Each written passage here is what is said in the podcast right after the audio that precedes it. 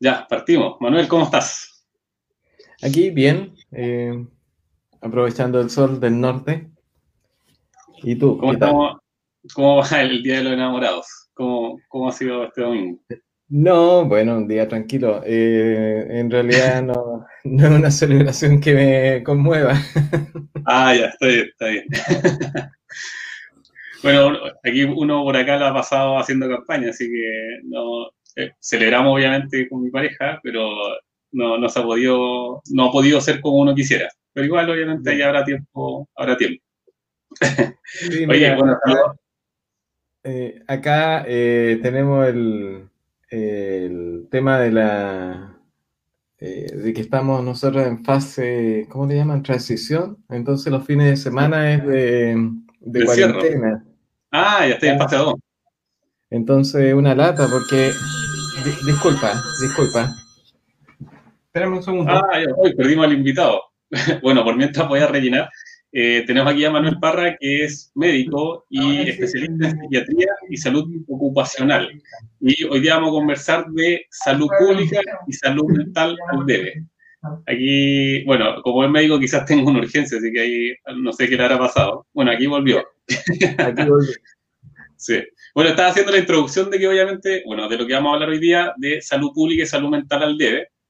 Y bueno, este es un problema, bueno, estamos en una situación muy extraña porque obviamente estos días se ha valorado mucho el rol de la salud pública.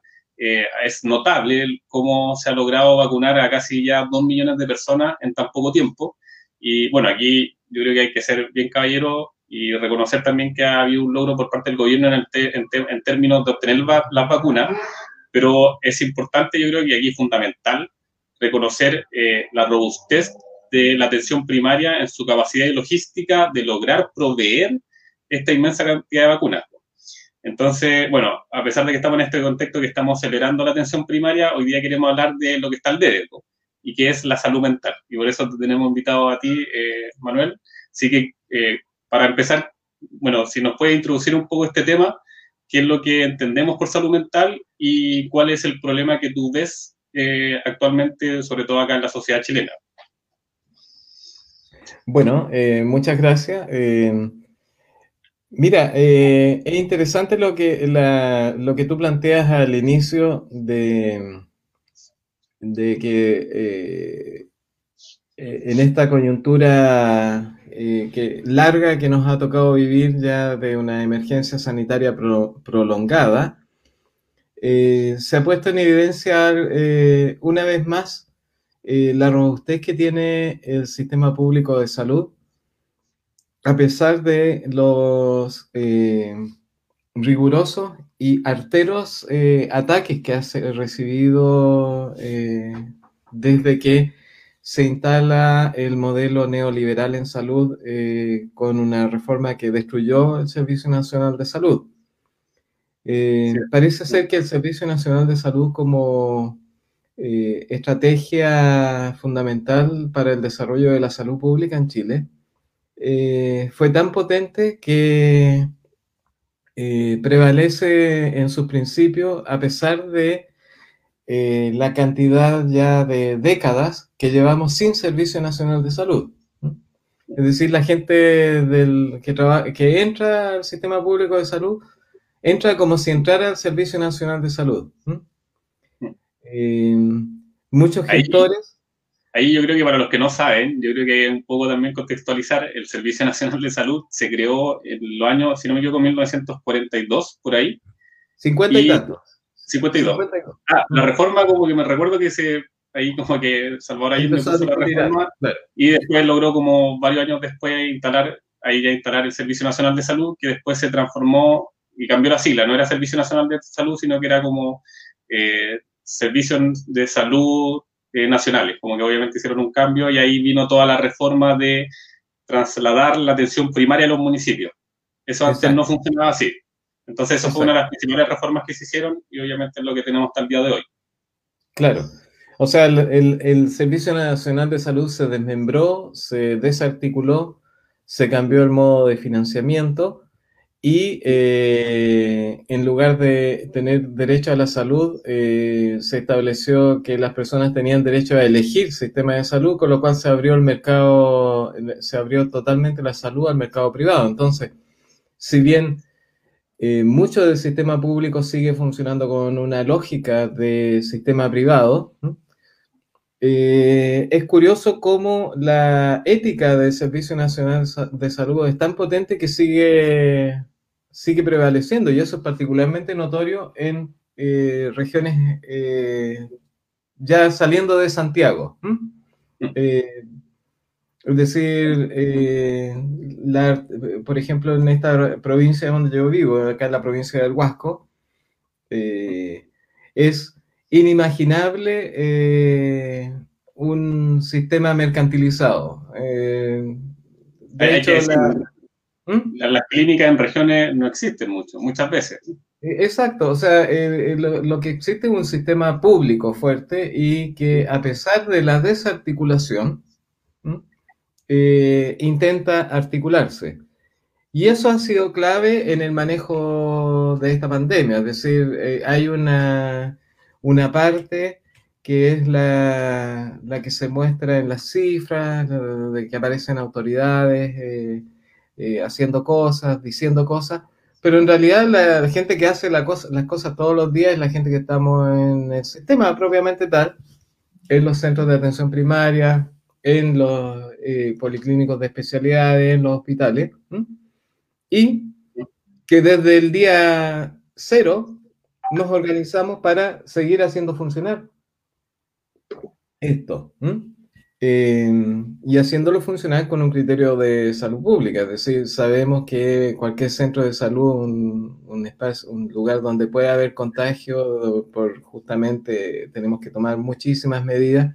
Y en general, eh, ya lo empezamos a notar en abril, mayo del año pasado, porque las redes funcionan, o sea, las personas estamos interconectadas igual, no solo las autoridades están interconectadas, sino que las personas estamos interconectadas. Y eh, eh, fue una constante que eh, en los servicios se hacía mucho más de lo que decían las autoridades. Para, las autoridades decían vamos a hacer cuarentena, esto, lo otro. No, los servicios hacía rato que se estaban tomando medidas de reorganización del trabajo, de tomar medidas preventivas, porque estábamos conscientes de lo difícil que iba a ser este, este paso. Entonces, eh, en estos momentos eh, que se ha logrado una vacunación efectivamente masiva, eh, es muy interesante porque incluso eh, los intentos eh, centrales de, dar una sola estructura, etcétera, eh, se tuvieron que adaptar a las regiones. Por ejemplo, la región de Atacama comenzó la vacunación para los mayores de 60 años de un viaje desde el primer día sin este calendario enredado, porque ah, la gente de acá se, o sea, no es, eh, eh, eso es fácil para un eh, ingeniero sentado en, el, en una oficina del MinSal. Es fácil imaginar un calendario que probablemente le aplica en su cabeza solamente. Pero en la realidad acá es un poco ridículo pedirle a gente que vive a 80 kilómetros hacia el interior en la cordillera eh, que solamente vaya el día miércoles a vacunarse, ¿no? Eh, no. Eh, y que ese día vayan los mayores de 80. En la misma casa vive, entonces para el día siguiente le toca a los mayores de 75 que viven en la misma casa y la hija mayor que vive con ellos, que tiene 62, queda fuera de vacunación. Eso es ridículo para una región como esta. O sea, no da cuenta de la realidad demográfica de la población. Entonces fue muy sensato. Fue una medida súper sensata que a mí me, encanta que se haya tomado acá. Yo, eh, y me alegra que no haya tenido las consecuencias de, que tuvo, porque en otras regiones hubo acciones de mando así de decir, no, el calendario es este y se, obedece. Hubo paras de carro, por decirlo así. No, felizmente acá ha funcionado súper bien de todas estas dos semanas para mayores de 60 y lo que hemos visto, una atención primaria súper bien organizada. Entonces, ¿qué es lo que yo veo ahí? El espíritu del Servicio Nacional de Salud. O sea, eh, en que la, eh, ese espíritu, esa ética de hacer las cosas teniendo en, en mente la realidad de la población, eh, ha prevalecido a pesar de todos estos embates. Entonces queda la esperanza de que podemos recuperar algo. Y bueno, ahí tenemos al tema de... sí, exacto. Y, igual quería comentar algo más a propósito de tu comentario inicial. Eh, yo también he pensado eh, que en esta, en esta vuelta, en esta emergencia, eh, efectivamente se ha gastado, ha habido un enorme o sea, había un gasto público importante para destinarlo, por ejemplo, a la compra de vacunas. Y felizmente son de acceso universal y gratuito para todos. Exacto. Supongo, supongo yo, eso eh, no tengo yo el dato y entonces no tengo por qué dudar de, de eso, yo supongo que las ISAPRES hicieron su contribución, es decir, de los millones que eh, una parte de la sociedad chilena les entrega cada mes, una parte de los trabajadores y trabajadoras chilenas les entregan cada mes, yo supongo que una parte de ellos gentilmente la pusieron en el fondo común para comprar vacunas, supongo, ¿no? Eh, porque y, supongo que, si hicieron eso, entonces estamos avanzando hacia lo que se requiere, es decir, eh, lo que manda es la salud pública y no eh, un grupo de eh, mercaderes de la salud que en realidad yo creo que están pasados de moda ya. Siguen teniendo hasta plata, sí, y moviendo mucho, pero yo supongo que, que eso se hizo, ¿no? Y que no se ha dicho no, por no, Supone mucho, supone mucho. No, pero mira, ya pasemos, pasemos a la salud mental. Tema, estamos, Mira. Sí, pues, eh, y, y, ahí te dejo la palabra, porque en esta pandemia ahí hemos tenido, son momentos difíciles y obviamente COSAME que cumple la labor fundamental. Imagino que eh, eso no ha sido sencillo en pandemia me imagino que ha tenido hartas dificultades. Entonces ahí te quiero preguntar y, pasar al tema y para que tú nos expliques cómo ha sido. Exacto. Mira, yo creo que es importante eh, cuando hablamos de salud mental eh, hacer una separación de, de, la enfermedad mental. Cuando hablamos de salud mental no estamos hablando de la enfermedad mental. Eh, de la misma manera que cuando hablamos de salud en general no estamos hablando de la ausencia de enfermedad. Y eso tiene mucha importancia remarcarlo, porque si bien eh, los conceptos que se, que se manejan sobre lo que es salud eh, parecen simples declaraciones, interesa eh, asimilarlos en su profundidad. Es muy profundo esto que este consenso universal que se alcanzó en el siglo XX en el mundo, eh, vía Organización Mundial de la Salud, eh, respecto a que la salud no es la ausencia de enfermedad. La enfermedad es un aspecto que tenemos que mirar cuando hablamos de la salud. La, salud es mucho más que eso. Eh, y eh, a falta de un término mejor eh, de consenso, los países acordaron utilizar el término bienestar.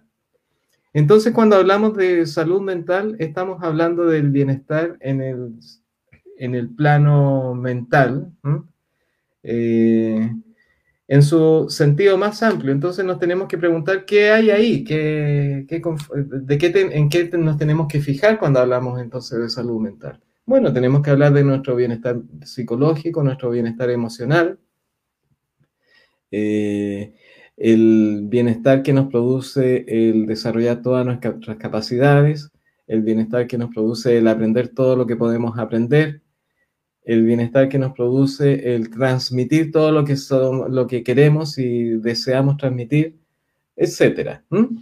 Eh, y eh, dicho eso, o sea, dicho eso como un, concepto amplio y comprensivo de, muchas eh, necesidades y funciones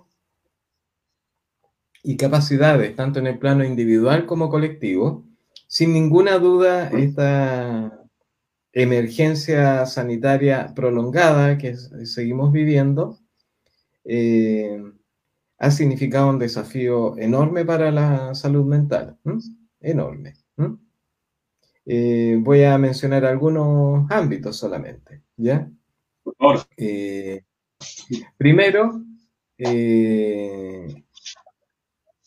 el impacto que la pandemia ha tenido en el, tema del empleo y de las condiciones de trabajo de la gente ha sido brutal en todo el mundo.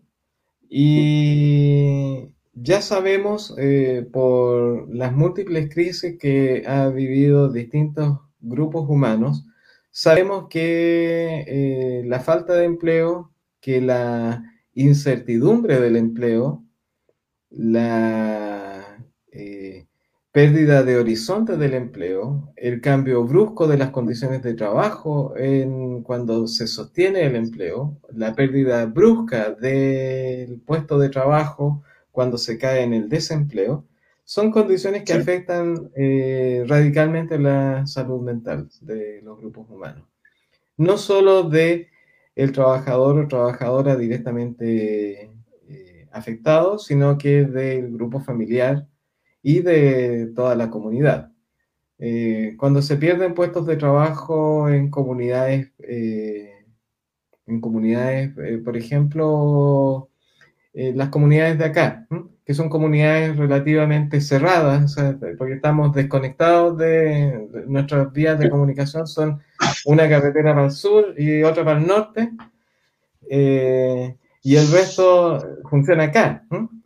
Entonces, cuando se pierden eh, puestos de trabajo, se afecta a la comunidad completa, completa, o sea, es un cambio radical en las condiciones de vida de la comunidad.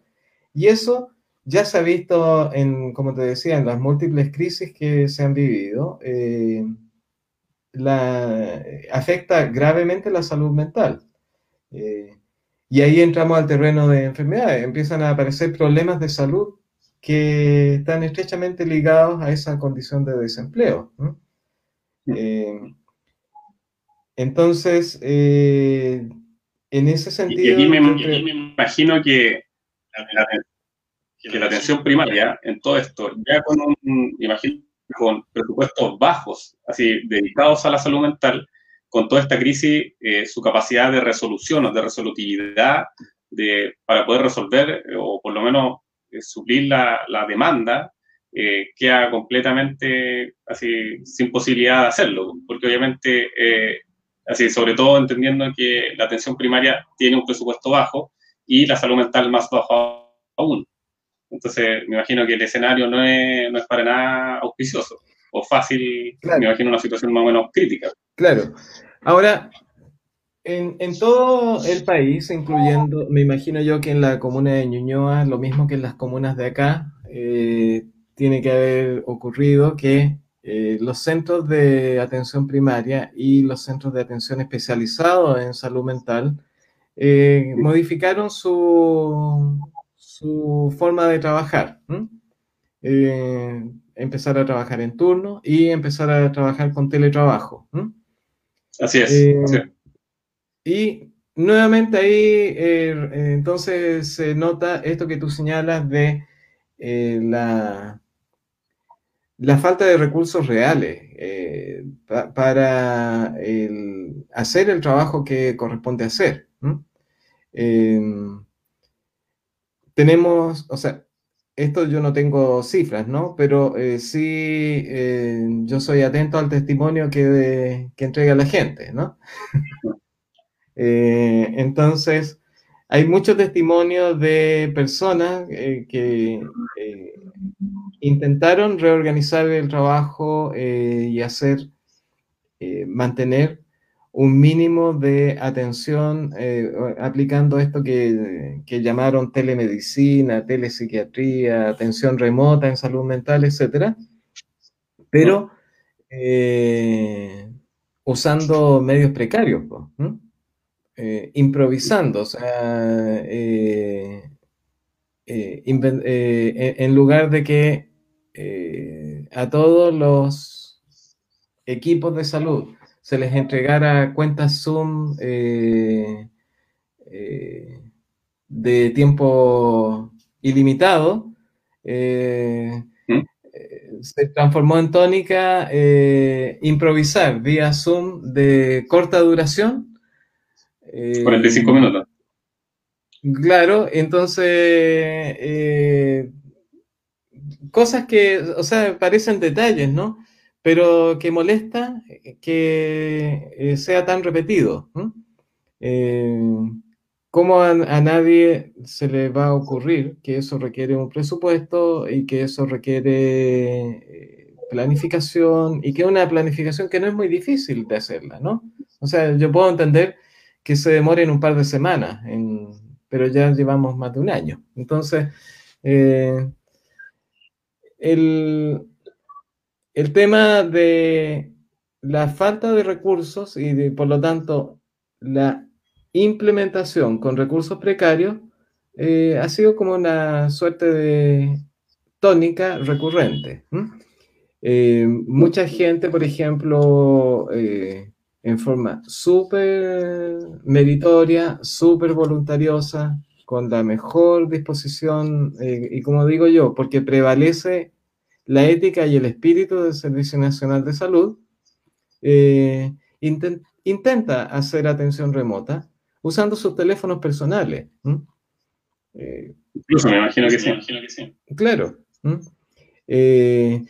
como los como en esta fragmentación de los servicios de salud, no todos los servicios de salud funcionan igual, porque se empezó, e, esa fragmentación obedece a esta lógica de, de esta especie como de dogma de que eh, de que solo eh, de que fragmentando y introduciendo lógicas de mercado en, en pequeños nichos de mercado, ir abriendo pequeños nichos, entonces armando muchos servicios de salud, etcétera, como todo fragmentado, entonces eh, tampoco la coordinación es tan fácil.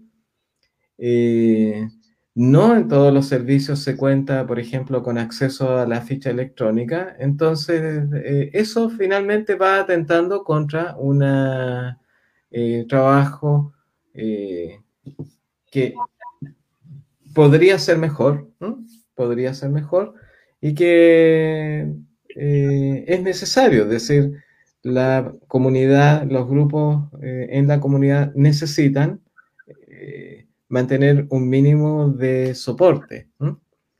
Y efectivamente, si las condiciones no están dadas para atención presencial, mejor tenemos, entonces es posible migrar hacia estas formas, ¿no? a distancia. Pero el país tiene suficiente plata. ¿Mm?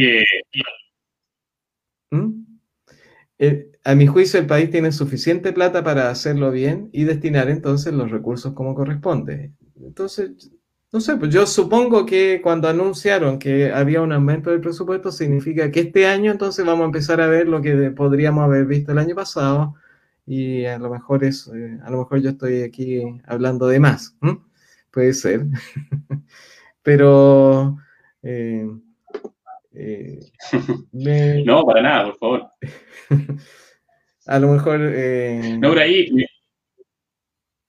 No, por ahí me imagino que a, pesar de que uno pueda tratar de suplir la atención de salud mental a través de atención remota, me imagino que no es sencillo, porque el tema salud mental, así que yo no, no soy experto en este tema, pero me imagino que necesita de una cercanía distinta. Obviamente no se genera la misma empatía a través de una cámara que conversando uno a uno. Obviamente el lenguaje corporal dice mucho y obviamente hay una, hay una diferencia brutal mirarse en 2D que mirarse en 3D. Entonces, eh, me imagino que en esta pandemia tiene que esto haber significado, yo creo, un problema grave para el tema de salud mental, que ahí, ¿cómo lo hacemos para resolverlo? Porque esto, me imagino que ahora a lo mejor se puede volver a retomar, pero ya tenemos un arrastre, un arrastre de, mucho tiempo con una quizá una salud mental o una atención de salud mental un poco al debe, mediocre en términos de no poder resolverlo como corresponde, eh, como corresponde una atención de calidad, pues, me imagino. Sí, mira, eh, yo veo la atención remota como una herramienta para la consejería en salud mental. Veo la, la, acción remota como una herramienta para la coordinación de equipos de salud mental. Eh, veo, le veo poca, eh, eh, poca posibilidad de, permanencia y desarrollo. me parecería un poquito espantoso que se quede como modalidad de atención, por lo que tú señalas. Le agrego algunas otras complejidades, ¿no? la persona que busca eh, ayuda en salud mental, la persona que busca ayuda en salud mental eh, porque tiene un problema que supera las capacidades de manejo en su espacio personal o en su, pequeño, en su grupo de apoyo más cercano, esa persona entonces eh, requiere una atención especialmente cuidadosa en lo que se refiere a la privacidad. Y ahí entramos en un tema eh, muy importante de la salud mental. Eh, en mi experiencia, eh, ahora cuando ya entramos en los problemas de salud mental, en el nivel individual, en mi experiencia, eh, los factores como eh, el miedo a la represalia, ya sea en el ámbito íntimo o familiar o en el ámbito laboral en otros casos, eh, la exposición a la violencia y al abuso, eh, la injusticia de género son aspectos eh, centrales, son aspectos centrales eh, que generan mucha vulnerabilidad. Entonces, la atención remota creo yo que no garantiza la privacidad y, que, eso requiere para que eh, la escucha y el diálogo sea eh, acogedor y sea segurizador. Eh, entonces, en ese sentido, lo que tú señalas, claro, tiene, tiene limitaciones, pero tiene limitaciones muy profundas. O sea, no es solo un tema de, de la importancia de... Eh, y, otra cosa muy importante en lo que tú señalas, ¿no? ya ahí entramos al terreno clínico propiamente tal. Eh, es un error suponer que la salud, que los problemas de salud mental eh, están separados de los problemas del cuerpo. Esa dualidad mente-cuerpo que nos sirve metodológicamente para movernos en el mundo. Eh, que eh, es una dualidad que eh, logra crear, sentar todo un paradigma en el desarrollo, en la cultura humana, siglos XVIII, XIX, buena parte del siglo XX, etc. Es una dualidad que en, realidad no existe. Es una atracción humana. Entonces, si es, si es una abstracción humana, eh, cuando entramos ahora en el terreno clínico individual, eh, cometemos un error si perdemos de vista ese dato. Es decir, eh, las personas no somos solo lo que dejamos ver y lo que decimos. Eh, entonces, los que trabajamos en salud tenemos que tener claro eso, o sea, por lo menos tenemos que saber qué pulso tiene. Eh, Oye, mira ahí, Manuel, quiero aprovechar de que hay algunas preguntas. Y mira, aquí Mauricio Álvarez dice, bueno, es verdad lo que dice Manuel, estamos hablando al principio, muchas veces se debe mantener y realizar contención de usuarios y usuarias debido a que los COSAM eh, también están colapsados. La atención primaria muchas veces sin la expertise ni la capacitación necesaria. Y allí hoy, en el, en el mismo foco, eh, Maika Martínez dice, cuáles son los focos que queríamos poner en el servicio público para, para tener un mejor apoyo en salud mental. ¿Cómo podemos apoyar a sectores marginados a través del trabajo en salud mental? Ahí, bueno, ¿qué es lo que falta? Ahí es interesante tal vez eh, primero aclarar qué son los COSAM. ¿Ya? Sí. Eh, los COSAM son una, una de las estrategias que se ha usado en Chile para generar eh, atención en salud mental especializada. Eh, es una estrategia que eh, debería ser evaluada, pienso yo, cada cierto tiempo, porque ¿qué significa una atención especializada? los equipos que se llaman COSAM eh, centros comunitarios de salud mental son equipos conformados donde hay eh, médicos especialistas en psiquiatría, hay médicos generales también, eh, con formación en salud mental, hay enfermeros, enfermeras, hay trabajadores sociales, hay terapeutas ocupacionales, hay, ¿cómo se llama?, técnicos en enfermería, eh, etcétera, y eh, que tienen una orientación eh, para, y se espera que tengan una preparación para asumir los problemas de salud mental graves que se presentan en una comunidad en una interfase entre, que está a mitad de camino entre la atención especializada hospitalaria y la atención primaria del centro de salud familiar u otro centro primario, lo, que, lo que la gente eh, conocemos como normalmente policlínicos o consultorios. Entonces, eh, está a mitad de camino y eso es lo que se llama en el modelo de, atención de salud, se llama atención secundaria, que no es ni el paciente hospitalizado, ni la persona hospitalizada, ni la persona eh, con problemas de manejo en el consultorio. Eh, esa estrategia de atención secundaria es propia de la salud mental.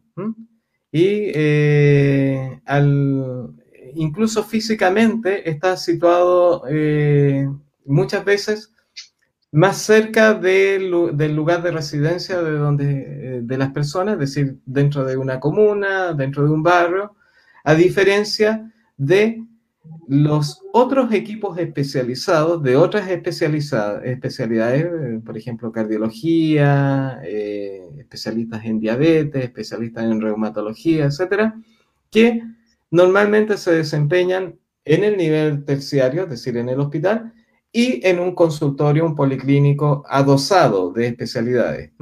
Por ejemplo, como el policlínico de especialidades que se quemó en el Hospital San Borja. Eh, eh, lo que, eh, esa área que se quemó correspondía al, al, centro de diagnóstico y tratamiento principalmente, donde están las especialidades médicas. Entonces, el modelo de consultorio adosado a un hospital es otra forma de atención secundaria. Entonces, en general, el modelo de salud mental en Chile ha optado por sacar a los especialistas, llevarlos a este nivel más cercano de la comunidad y a eso se le llama COSAM. Siguen existiendo los consultorios adosados de especialidades con especialistas en salud mental, como el que yo trabajo acá en el hospital de Vallenar. Eh, pero nosotros no, tenemos, por otro lado, un COSAM eh, como contraparte, sino que nosotros hacemos las funciones que hace un COSAM también. Entonces, ¿qué hace un COSAM? Presta atención especializada para problemas de salud mental graves. Ese es el objetivo que tiene. Eh, debido a la fragmentación de sistemas de salud que existe en Chile, entonces algunos servicios de salud, como son, tienden a la autonomía, algunos de servicios de salud tienen entonces COSAM que dependen de los servicios. Y otros servicios de salud tienen COSAM que dependen de los municipios. Eso es un, es un tema a evaluar. No sé cuál es la situación particular de Ñuñoa, ¿ya?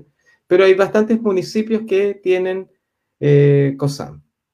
Eh, yo no tengo dudas de que eh, los, todos los servicios especializados de atención secundaria y terciaria hemos tenido una fuerte demanda de problemas graves.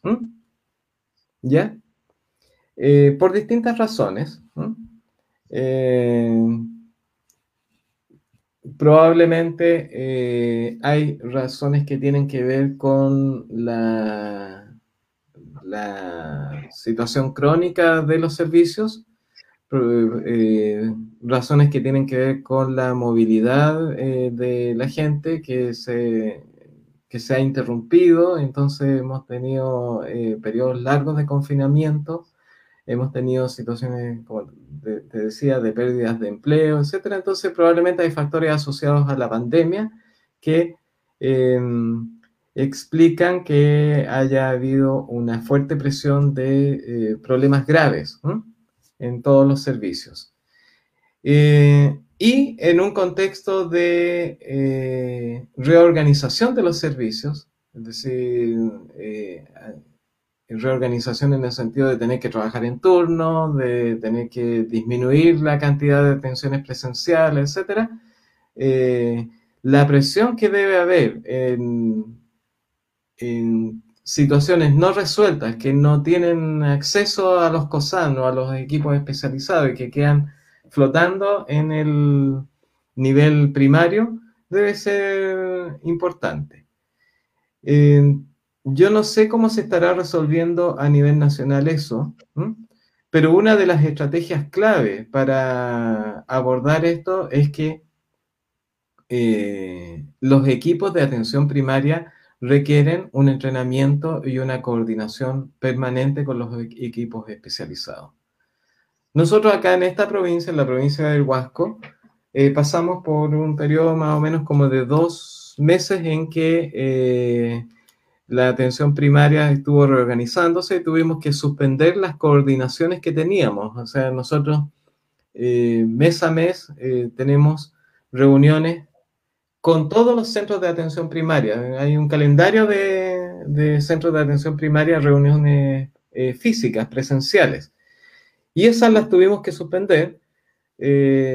pasamos más o menos unos dos meses en que tuvimos que reorganizar el trabajo eh, dar tiempo a que se reorganizaran también los equipos de atención primaria y luego retomamos las reuniones de coordinación por la vía remota, porque es perfectamente posible. Y eso nos ha permitido eh, mantener el apoyo a los equipos de atención primaria para eh, hacerse cargo de los problemas de salud mental de la comunidad. Ahora, hay una diferencia entre esta provincia y la, la provincia de Santiago y es que aquí se trabaja a un, a un, tamaño de escala que yo llamaría cercano al ideal de escala humana. Es decir, eh, la... Hablando de personas. Claro, no, o sea, eh, acá el equipo de salud mental eh, conoce prácticamente a toda la población y los equipos de atención primaria también. Y, entonces se, una, se dan unas condiciones ventajosas para hacer este trabajo bien coordinado. Pero me imagino el desastre que debe ocurrir en las comunas de Santiago, en que deben haberse cortado todos los vasos comunicantes. Sí, y ahí te pregunto al tiro, ¿cómo, ¿qué es lo que tú consideras que, falta? Porque obviamente, eh, como hay una situación de confinamiento, eh, bueno, está como estudiado de que muchos de los problemas de salud mental están relacionados con violencia intrafamiliar, En pandemia esto se tiene que haber agudizado, porque obviamente el estrés del confinamiento, me imagino, generó una mayor cantidad de este tipo de situaciones. Eh, ¿Qué es lo que falta en los COSAMOS, los consultorios o en la atención primaria o los hospitales para poder resolver? Faltan más psicólogos, faltan mayor presupuesto, falta una mayor coordinación. ¿Qué, qué, nos falta ahí para mejorar? Mira, eh, ahí volvemos al punto de qué es la salud mental. La salud mental, eh, entendida como bienestar, debería ser un eh, componente esencial de todas las políticas públicas.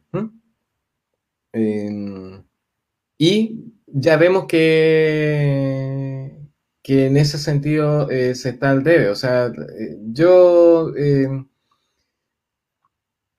yo no hago una denostación, o sea, soy profundamente crítico y no, admiro para nada al doctor Mañalich, eh, ni como gestor, ni, como ex ministro, etc. Eh, solamente le agradezco la honestidad con que habla. Eh, un poco que eso sorprende, pero yo le agradezco esa honestidad. Y cuando él decía que no tenía idea del estado de, hacinamiento en que vivía la población en Chile, me habla entonces de la falta de, conciencia respecto de uno de los pilares de la salud mental. Pues, si uno de los pilares de la salud mental es tener un buen lugar donde, un, un lugar seguro donde vivir y protegerse, ¿no? Eh, entonces, eh, el, abordaje eh, de la salud mental como, o sea, en todos estos al debe, yo no lo veo en una coyuntura inmediata como... como, falta de O sea, yo veo que esto requiere un trabajo de más mediano plazo eh, en que se tome en serio en todas las políticas públicas la importancia que tiene eh, este aspecto de la vida humana. Eh, si, trato de, captar lo que me está diciendo aquí, esto no es, a lo mejor no estamos hablando de que no es un tema como que la salud primaria vaya a ser capaz de resolver el problema de salud mental, sino que... no se resuelve con psicólogos no se resuelve con psicólogos, sino que el problema que tenemos, por ejemplo, es que gente trabajando o no tiene trabajo y eso genera un estrés de salud mental, o cuando tiene trabajo no tiene tiempo para el bienestar. Entonces ahí me imagino una vez, yo creo, no sé si estoy seguro que lo dijiste tú eh, o se lo escuché alguien más, no sé, quizás estoy mintiendo, pero que una de las reformas más importantes de salud mental era la reducción de la jornada laboral de 45 a 40 horas. Exacto, eso lo dije yo, pero no lo dije yo, Mira, eh, una, eh, eh, una de las medidas más importantes de salud pública en todos los países, y particularmente en Chile, ha sido el contar con agua potable y alcantarillado. ¿Ya? Eso está demostrado. ¿Ya? Para sorpresa mía, me encuentro con que es una de las situaciones al debe en la región de Atacama. El acceso al agua aquí es eh, crítico. El agua es de eh, muy alto costo y tenemos muchísimas comunidades que no tienen agua. O sea que para abastecerse dependen del camión aljibe. Estamos hablando de miles de personas. Entonces, me sorprende que eh, siendo una medida eh, que fue tan potente eh, en la época del Servicio Nacional de Salud, en una estrecha alianza con las políticas de vivienda social, fue tan potente que hubo un tiempo en que la única política de vivienda social que hubo en Chile durante la dictadura era darle a la gente una caseta sanitaria. Eso fue porque el, eh, los eh, los que apoyaban los asesores de derecha que venían también del Servicio Nacional de Salud, decían ya, o sea, por lo menos dele caseta. Fue algo. Eh, claro, que es una medida que eh, es clave para el mejoramiento de la salud general de la población. y que es un primer paso hacia la dignidad de las personas, es decir, tener, eh, tener acceso al agua y eh, al agua limpia, ¿no? Tener acceso al techo, etc. Entonces, yendo ahora al plano de la salud mental, yo no tengo dudas de que esto requiere eh, también un cambio de paradigma en el propio sector de salud.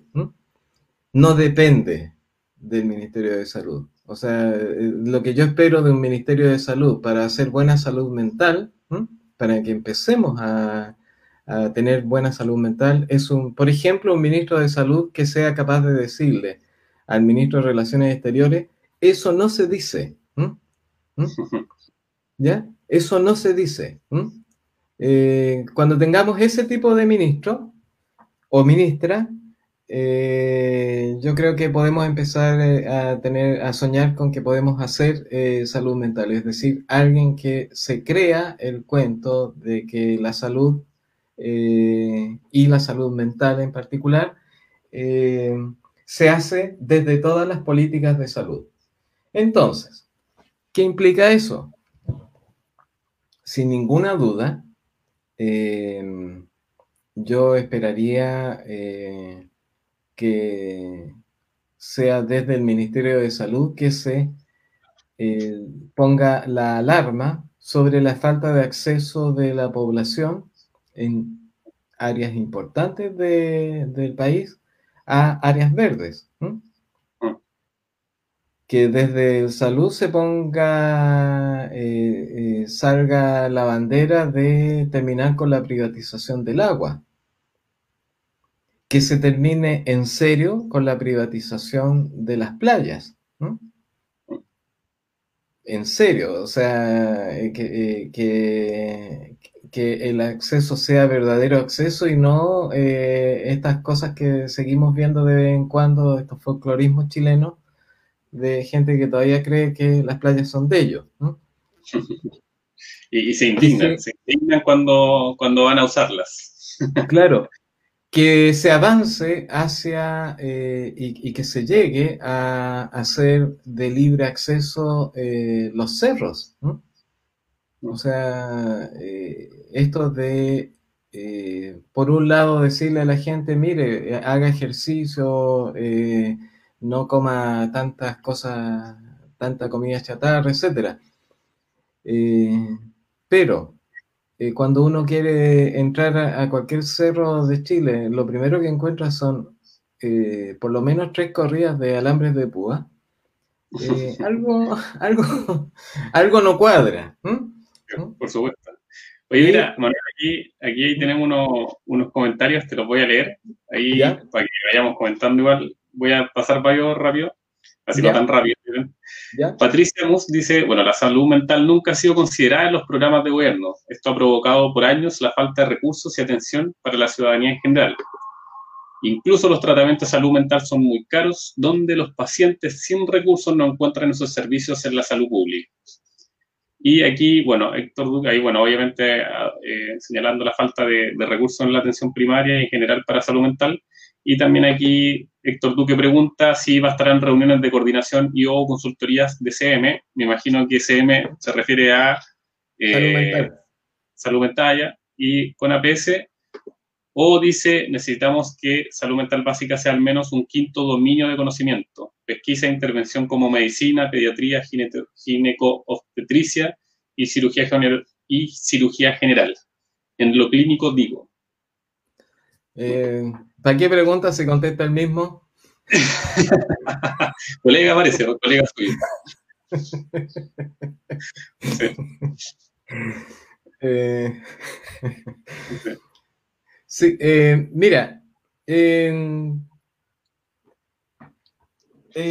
o sea, yo primero, o sea, yo soy del punto de vista de que salud mental, visto como este concepto amplio, trasciende al, al MinSal. Y lo que yo esperaría de un Ministerio de Salud es ser catete en eso.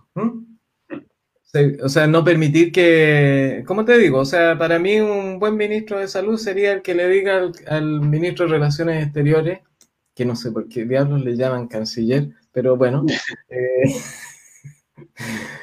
suena como más elegante, eh, le diga, eso no se dice, ¿eh? Eso que usted dice provoca daño, provoca sufrimiento, no es solo confusión. entonces, bueno, de todas maneras, yo no le eh, eh, creo que esos son temas de mediano plazo. Yo sí con muchas expectativas en que en el proceso constituyente nos podamos eh, despercudir de esta idea de que la salud es legítimo que sea una mercancía. Eso se tiene que acabar. Se tiene que acabar. O sea, no, eso ya no aguanta más. Eh, no es un problema solo de falta de recursos, ¿no? sino que además la forma de, de dónde salen esos recursos y la forma en que se implementan esos recursos. O sea, si se van a inyectar más recursos para seguir expandiendo el mercado privado de la salud en el sistema público, yo diría no, mejor no. Eh, porque esa podría ser una opción, ¿no? Que se inyecten más recursos para que, ya que los COSAM eh, están sobrepasados, entonces contratamos COSAN privado. Mm, estoy seguro de que más de algún gestor eh, se le debe haber ocurrido esto ya hace un buen rato y deben estar evaluando la oportunidad precisa. Pero para mí el tema no va por ahí. Eh, coincido con lo que dice Duque, que en lo clínico, en, en todas las profesiones que tenemos que ver con la salud y coloco aquí a la, eh, todas las profesiones que tenemos que ver con la salud mental. Coloco aquí las profesiones del campo médico como las profesiones que vienen de las ciencias sociales. En todas tiene que haber una formación eh, básica, eh, fundamental, para entender de qué estamos hablando cuando hablamos de salud mental, de qué estamos hablando cuando hablamos de enfermedad mental, eh, entender que eh, son dos campos que, en los cuales tenemos que mover con, un, con, eh, con una adecuada... O sea, son dos campos específicos donde en ambos se requieren acciones específicas y de la mejor calidad para la población. Eh, en el campo de la enfermedad se requiere servicios de mejor calidad. Eh, eh, se requiere terminar con un montón de malas prácticas que existen respecto de la enfermedad mental. y en el plano de la promoción y la prevención se requieren muchas acciones. Y ahí tal vez incorporar una figura que se perdió que de lo, del antiguo Servicio Nacional de Salud, en el antiguo Servicio Nacional de Salud existían los educadores sanitarios, que cumplían un rol esencial en la promoción en salud. Ese rol ha sido, ese, ese rol se sigue ejerciendo, lo siguen ejerciendo los distintos miembros del equipo, del equipo de salud. Eh, cuando hacen visita domiciliaria, hacen mucha educación pero antes existía un personaje clave y que no era solo una educación desde arriba, sino que era una educación con la gente. Entonces ahí incorporo otro componente que, que también tenemos que reflotar. No se puede hacer mejor salud mental sin una comunidad activa y organizada. Eh, en ese sentido, eh, Mire, eh, ahí eh, el doctor Sepúlveda eh, comenta que ya hay dos cosas privadas, o sea... ya, alguien aprovechó, se adelantó. Claro, o sea, es que el neoliberalismo se ha metido con una crudeza, ¿ah? con una crudeza en el, en el, en el mundo de la salud que, o sea, eh, no, sé, o sea, eh, eh, yo prefiero mirar con optimismo que vamos a ser capaces de superar eso. ¿Ah? mira, Manuel, ya estamos, bueno, llevamos 55 minutos, vamos, hay más preguntas, usted saber cómo hay una discusión. Por el otro lado, obviamente, también se aprovechó de decir, algunos están promoviendo que haya, por supuesto, un seguro universal de salud o sistema universal de salud. No, no, seguro, chao. O sea, eh, la salud la tiene que financiar los impuestos y eso yo ya te lo he comentado antes. A mí me parece que la gente se está confundiendo y aprovecho de mandarle un recado ahí a tu colega. No, eh, no, sé si es colega mío. no, pero tú conversas con él. Dile que sería interesante que conversáramos del tema. Necesitamos un sistema de salud financiado con impuestos. Mira la, eh, eh, algo que no, que no lo va a frenar a la man ni desborde. O no sé quién reemplaza desborde, en fin, me da lo mismo. Eh, las corrientes migratorias van a seguir. Entonces, tener un sistema financiado dependiendo de un mundo del trabajo que está en transformación y que es cada vez más precario, me parece que tampoco da para más. Es solamente una oportunidad para que eh, algunos pillos hagan negocio. Entonces lo que necesitamos es un sistema público de salud financiado por eh, los impuestos, un sistema único de salud que donde se craneen todas estas ideas en forma sensata y, y se haga bien la salud. Ahora, en lo inmediato, en lo contingente, yo creo que hay cosas que hacer. O sea, eh, en, lo, inmediato hay que eh, hacerse cargo de esta deuda inmediata. Ahora, yo soy en ese sentido un poquito optimista. Yo creo que, en la que las capacidades de la población, o sea, la autoorganización de la población, ha sido una, una valla eh, contra el deterioro en salud mental. Por eso yo creo que lo sabio sería aprovechar esas capacidades, o sea, trabajar en conjunto con la comunidad en la etapa que viene. Trabajar con la comunidad y preguntarle a la propia comunidad por dónde van las necesidades. Sí, de hecho, mira, aquí hay un comentario relacionado con lo mismo. ¿Es posible una mayor coordinación de los servicios locales de salud mental con colegios, por ejemplo, parte de la comunidad y servicios sociales de municipios y del gobierno. Sí, yo creo que sí. Eh, eh, teniendo siempre el cuidado de no eh, sobrecargar, por ejemplo, al sistema escolar, que ya está Se le pide sobrecargado. pero sí, con la comunidad yo creo que es muy importante. Es decir, no debería ocurrir que en este periodo que viene, que por ejemplo las múltiples organizaciones que la comunidad se ha dado para sostener abastecimiento, eh, ollas comunes, otras formas de organización que se han dado, que han surgido además eh, eh, tanto por el estallido social como por la pandemia, como por la deliberación constituyente, eh, las juntas de vecinos, etcétera, eh, deberían ser actores clave en la fase que viene, en lo inmediato, para eh, hacer la salud mental que la propia comunidad esté, esté viendo. En ese sentido yo sería optimista si se trabaja con la comunidad. Y además sería optimista también en algo que debería ocurrir. Cuando empecemos a salir de esta pandemia, yo creo que la gente va a estar contenta. sí, felicidad por los todos, yo creo, todos. Claro. Y si a eso le sumamos, si es que tenemos, si que, si es que se cumplen las expectativas, que vamos a estar en un proceso deliberante, yo creo que hay una oportunidad única, muy rica para innovar en salud mental. Pero para eso eh, tenemos que eh, sacarnos las rémoras de encima. Eh, es decir, desburocratizar quitarle estos aspectos de lucro que, están tan metidos en el ejercicio de, la salud y confiar en la gente, confiar en los equipos y en las comunidades. Ya, pues. Oye, mira, Manuel, ya, yo creo que estamos cerrando ya. Hay algunos comentarios que también pasaron por ahí que los vamos a leer no Hay que desneoliberalizar el país. Oh, me costó decirlo.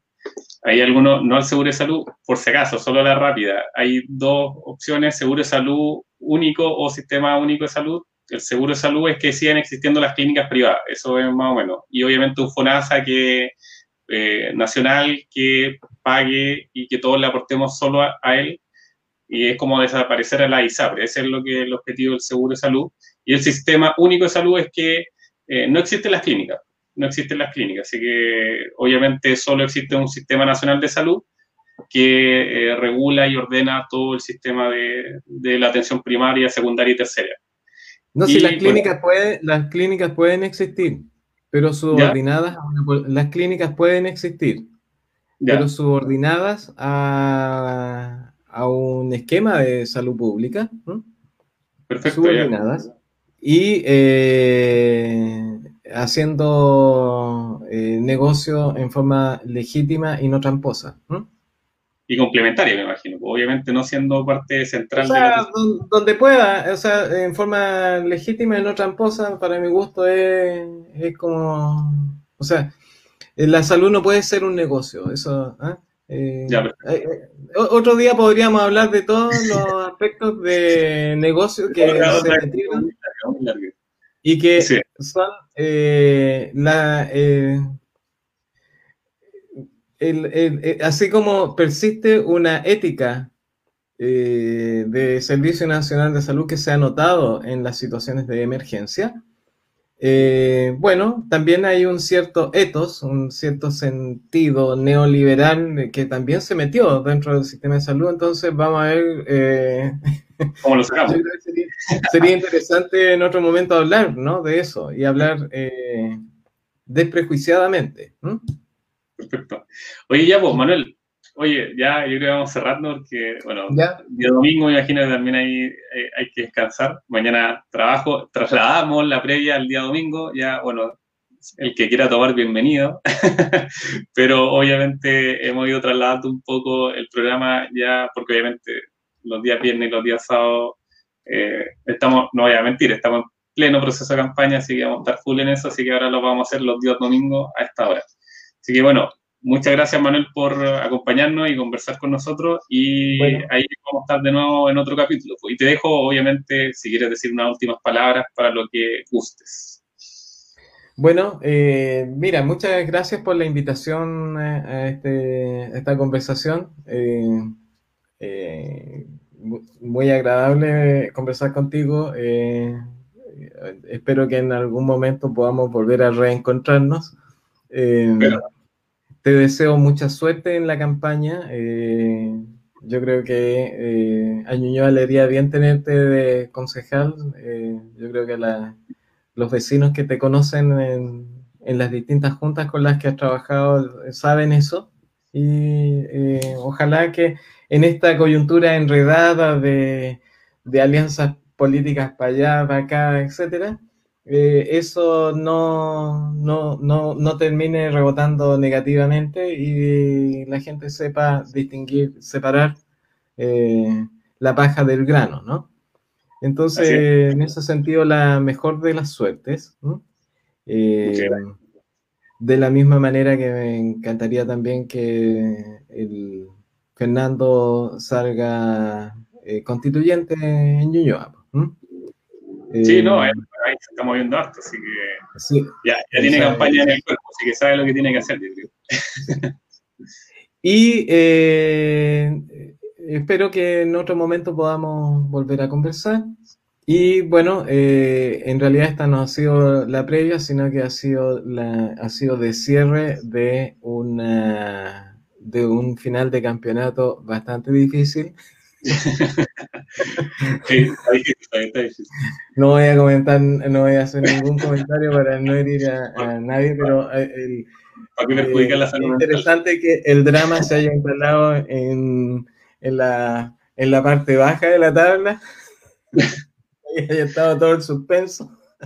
Sí, no, ahí no tenemos la salud mental al tope, así que mejor dejemos. Eso, eso le da sabor a, a, un campeonato. Eh, entonces, está correcto que la previa haya esperado eh, que el campeonato haya finalizado para no generar falsas expectativas en nadie. exacto, exacto. Oye, pues, Manuel, muchas gracias por estar con nosotros y, bueno, gracias a todos y todos quienes nos escucharon. Estaremos el próximo domingo hablando, bueno, obviamente temas de políticas públicas, asuntos públicos y todo lo que, sea de, interés de, obviamente, de todos los niños y niños. Así que eso. Muchas gracias a todos. Que estén bien. Mucha suerte. chao. chao.